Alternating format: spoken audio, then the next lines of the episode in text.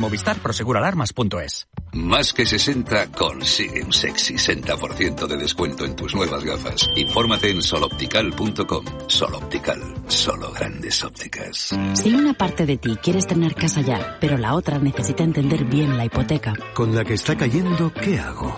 ¿Fija, variable o mixta?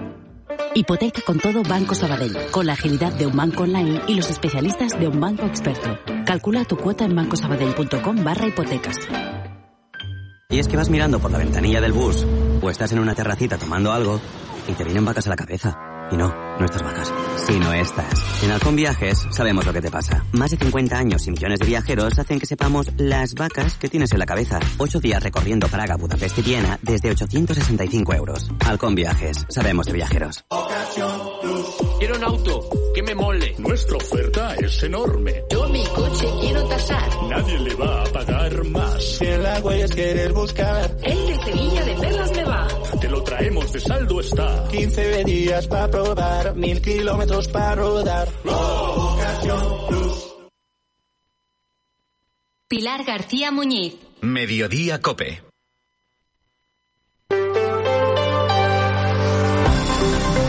Cope Utrera. Estar informado.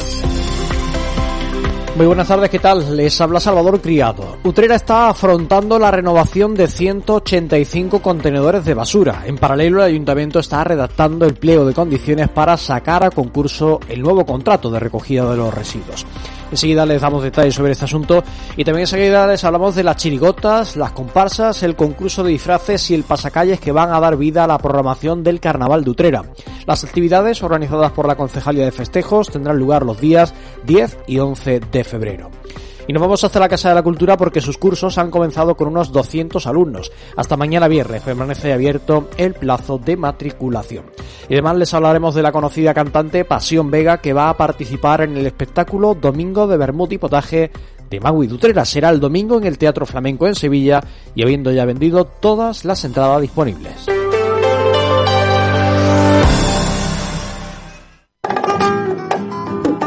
Desde 1936, en la placita de la Constitución se encuentra Cordero, confitería de gran tradición, pastelería artesanal, con mostachones, lenguas y pastelería de gran variedad, su lingote de crema, merengue, danesas de chocolate y de yema tostada, sus mostachones relleno y mostachonazo. Mmm, ¿cómo están? Visita su Facebook, Confitería Cordero, su labor, endulzar nuestras vidas.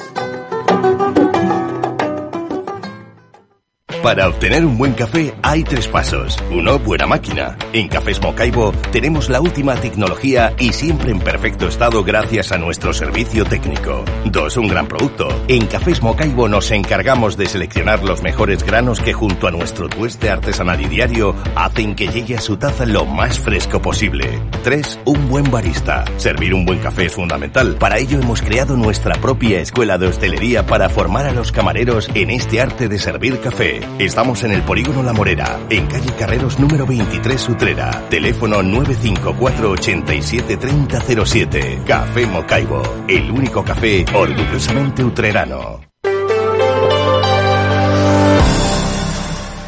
Son las 2 y 22 minutos de la tarde. Entramos en materia. Uno de los principales problemas que padece Utrera tiene que ver con el servicio de limpieza y el estado en el que se encuentran los contenedores de basura.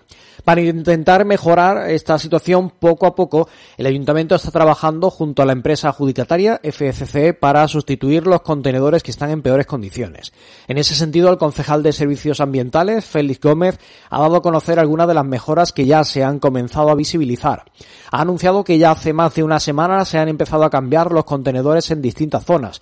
Es posible gracias a una primera remesa de unos 100 contenedores seminuevos de carga lateral que han sido reparados por la empresa y según el edil en este momento están en perfectas condiciones de uso como si se tratase de unidades nuevas. Además de los contenedores que se han ubicado ya, también se dispone de un nuevo vehículo lava contenedores. El concejal ha querido destacar lo que califica como una buena disposición por parte de la empresa FCC para poder acometer todas estas mejoras y modificaciones El contrato con el que se ha venido prestando el servicio se adjudicó en 2012 con una vigencia para 10 años, siendo el contrato más importante de los que gestiona el ayuntamiento, tanto en cuantía económica como en la duración del servicio. Según Gómez, no entiende que conociendo perfectamente que el contrato tenía fecha de caducidad, fue algo que no estaba previsto por el anterior gobierno, que no sacó, dice, a concurso un nuevo contrato. Ese nuevo contrato, en cuyo pliego ya está trabajando el gobierno municipal, deberá contemplar más zonas de recogida que las actuales, dado el crecimiento de la ciudad en los últimos 12 años. Otro punto importante es la maquinaria para prestar el servicio que debe ser renovada en su totalidad. En página política les hablamos del PSOE que ha denunciado que más de 300 mayores están esperando los cursos del ayuntamiento desde septiembre. Lo ha dicho tras haber preguntado en varias ocasiones, en cuatro ocasiones en el pleno municipal con motivo por el motivo de que sea eh, bueno, que no hayan que haya llevado a que aún no hayan empezado esos talleres, esos cursos. Según los socialistas, la concejala de Educación respondió careciendo, dicen, de lógica. Por ese motivo, esta formación ha señalado lo que definen como la inacción de esta delegación respecto a los cursos anuales dedicados a los mayores y que vienen comenzando siempre en el mes de septiembre. Según los socialistas, han existido reuniones mantenidas por la propia delegada con los mayores y les ha explicado que uno de los motivos es la falta de dinero. El PSOE asegura que es falso porque las partidas presupuestarias están. En ese sentido, desde el PSOE comentan que durante el pasado pleno, en el turno de ruegos y preguntas, se le preguntó a la delegada de Educación por el estado de esos cursos y que la delegada respondió que se debía a un problema administrativo y a falta de espacio. A juicio de Fernández, nunca ha habido ni problema administrativo ni tampoco de espacio. Cope Utrera. Estar informado.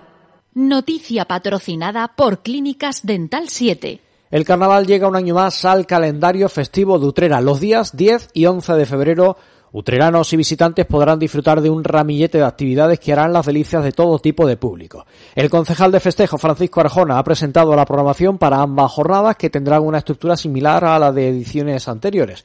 La primera cita será en la Plaza del Altozano el sábado 10 a partir de las 6 de la tarde con la actuación de cuatro chirigotas.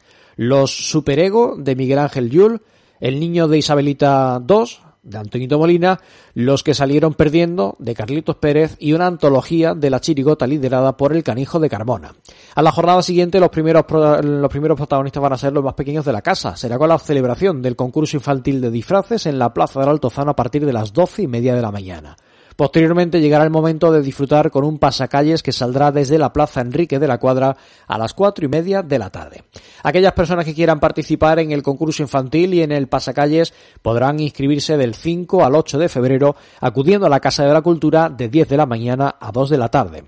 El cierre del carnaval llegará en el Teatro Municipal Enrique de la Cuadra. Allí podrá verse el domingo la actuación de dos comparsas.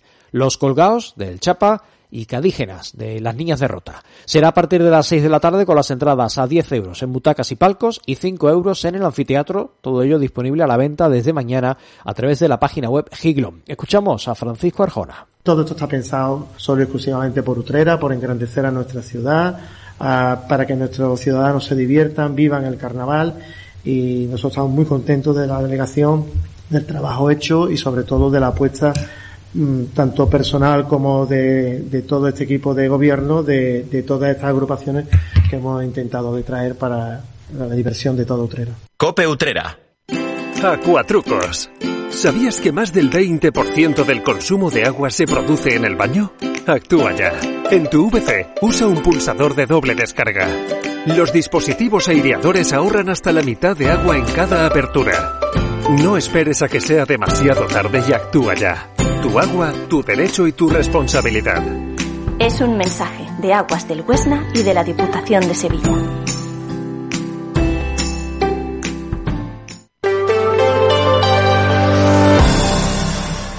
2 y 28 minutos de la tarde, Casilla. Los cursos que cada año imparte el Ayuntamiento en la Casa de la Cultura han comenzado con una presencia de en torno a 200 alumnos, tanto de niveles infantiles como de adultos. En cualquier caso, todavía está abierto el plazo de matriculaciones hasta mañana, acudiendo directamente a la Casa de Cultura o bien llamando por teléfono. Hasta el 31 de mayo se van a extender las clases, seguirán la normativa de los cursos escolares normales y tendrán las vacaciones y los días pertinentes de acuerdo al calendario local y al calendario de la Concejalía de Educación. Las aulas que se van a impartir y el número de clases en cada una son las que les cuento. Artes plásticas con un curso de iniciación y dos de adultos. Cerámica con dos grupos. Danza con un grupo infantil de música y movimiento y tres de adultos. Guitarra flamenca con dos de iniciación. Diseño gráfico y fotografía con un grupo para el primero y dos en fotografía. Y teatro infantil eh, y juvenil de adultos eh, con un total en general de 14 grupos de momento. Y les hablo del artista Magui de Utrera que sigue sumando éxitos con sus convocatorias embarcadas en el espectáculo Domingos de Bermuda y Potaje. Ahora vuelve a Sevilla con una nueva cita en la que también va a participar la conocida cantante Pasión Vega. Será a partir de la una de la tarde en el Teatro Flamenco situado en la calle Cuna. Como es habitual, la utrerana suele colgar el cartel de no hay entradas en cada una de sus convocatorias y en esta ocasión también ha ocurrido. Y un apunte más antes de marcharnos. El inicio del mes de febrero trae consigo una iniciativa solidaria en el Instituto Ponce de León. Ese centro educativo se convierte hoy en el escenario de una nueva campaña de donaciones de sangre. Esa convocatoria se programa en Utrera ante la necesidad de incrementar las reservas sanguíneas. Los profesionales del Centro Regional de Transfusión Sanguínea de Sevilla van a estar en ese instituto, como digo, en el Ponce de León, desde las 5 de la tarde a las 9 de la noche. Cope Utrera. Estar informado. Pocos segundos nos separan de las dos y media de la tarde. Es el momento de ceder los tiestos, los testigos a nuestros compañeros de COPE para que les cuenten todas las noticias de España y el mundo y nosotros volveremos a encontrarnos mañana a la misma hora. Hasta entonces, muy buenas tardes, sean felices. Son las dos y media, la una y media en Canarias. Con Pilar García Muñiz, la última hora en Mediodía Cope. Estar informado. ¿Qué tal? ¿Cómo estás? Muy buenas tardes. Bienvenido a Mediodía Cope. Hoy te saludo desde Aranjuez, al sur de la Comunidad de Madrid, en la frontera ya con Castilla-La Mancha. Seguimos a pie de campo, y nunca mejor dicho, en esta programación especial de Cope con el título La sequía un peligro silencioso.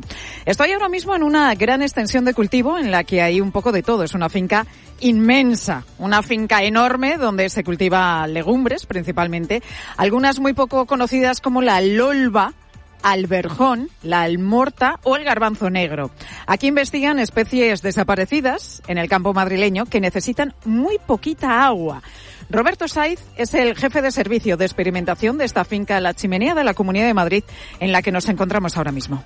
Bueno, en algunas hay reducciones altísimas, de un 40 y un 50% de es reducción. Muchísimo, estamos hablando de la mitad. Muchísimo. Pues tienen raíces muy potentes que abren en el suelo, llega a perfiles más profundos y entonces son capaces de aguantar periodos mucho más largos, pues de cerca de cinco meses como tuvimos el año pasado sin caer una gota. Pero si hablamos de sequía, hoy hay un punto de referencia en este 1 de febrero, Cataluña. Hoy se ha aprobado el estado de emergencia por falta de agua en el área de Barcelona y Girona. Mañana entrará en vigor una vez que se publique en el boletín oficial de la Generalitat. Las cuencas que abastecen estas zonas están por debajo del 16% de su capacidad. La situación es bastante crítica. Unos 6 millones de personas tendrán limitación de consumo a 200 litros por habitante y día, aunque hay poblaciones que ya tenían estas restricciones impuestas desde hace tres meses. Una de ellas es Vallirana, un municipio de la provincia de Barcelona donde vive Jordi. Esta mañana ha estado con Herrera, aquí en COPE, escucha cómo ha tenido que modificar sus hábitos de vida, su día a día, para evitar las sanciones que tendría que afrontar si se pasa con el consumo de agua. Vives con un poco de incertidumbre. Casi dos o tres días lo que hago es salgo a la calle, abro la tapa y miro el contador. A ver cuánto agua he consumido. Si me paso de consumo, estoy en el paquete de ciudadanos que nos pueden llegar a sancionar. Yo ducharme, me ducho poco. Mi hija cada tres días, mi hijo una vez a la semana y yo si puedo ahorrarme una ducha a la semana, mm, lo hago. Lo acabas de escuchar, ducharse cada tres días o ducharse una vez a la semana. Esta es la realidad, su realidad. Si a Jordi, fíjate, se lo hubieran dicho hace cinco años, es que no se lo hubiera creído. Pues hace ese tiempo, hace solo cinco años, las cuencas de Cataluña estaban al 71% de su capacidad y este jueves, como te contaba hace un momento, no llegan al 16%. Cataluña es hoy la referencia, pero este problema no solamente afecta a esta comunidad. En este mediodía COPE enseguida vamos a volver a Extremadura, a la provincia de Badajoz, donde estuvimos hace justo un año. Estamos hablando del consumo, del día a día de los españoles, pero no se puede olvidar la otra vertiente de este asunto, la económica. Una vertiente que afecta directamente a dos pilares fundamentales de la economía española, el turismo y la agricultura. Y mira cómo está el sector agrario ahora mismo. Muchos de sus problemas vienen precisamente por la gestión del agua.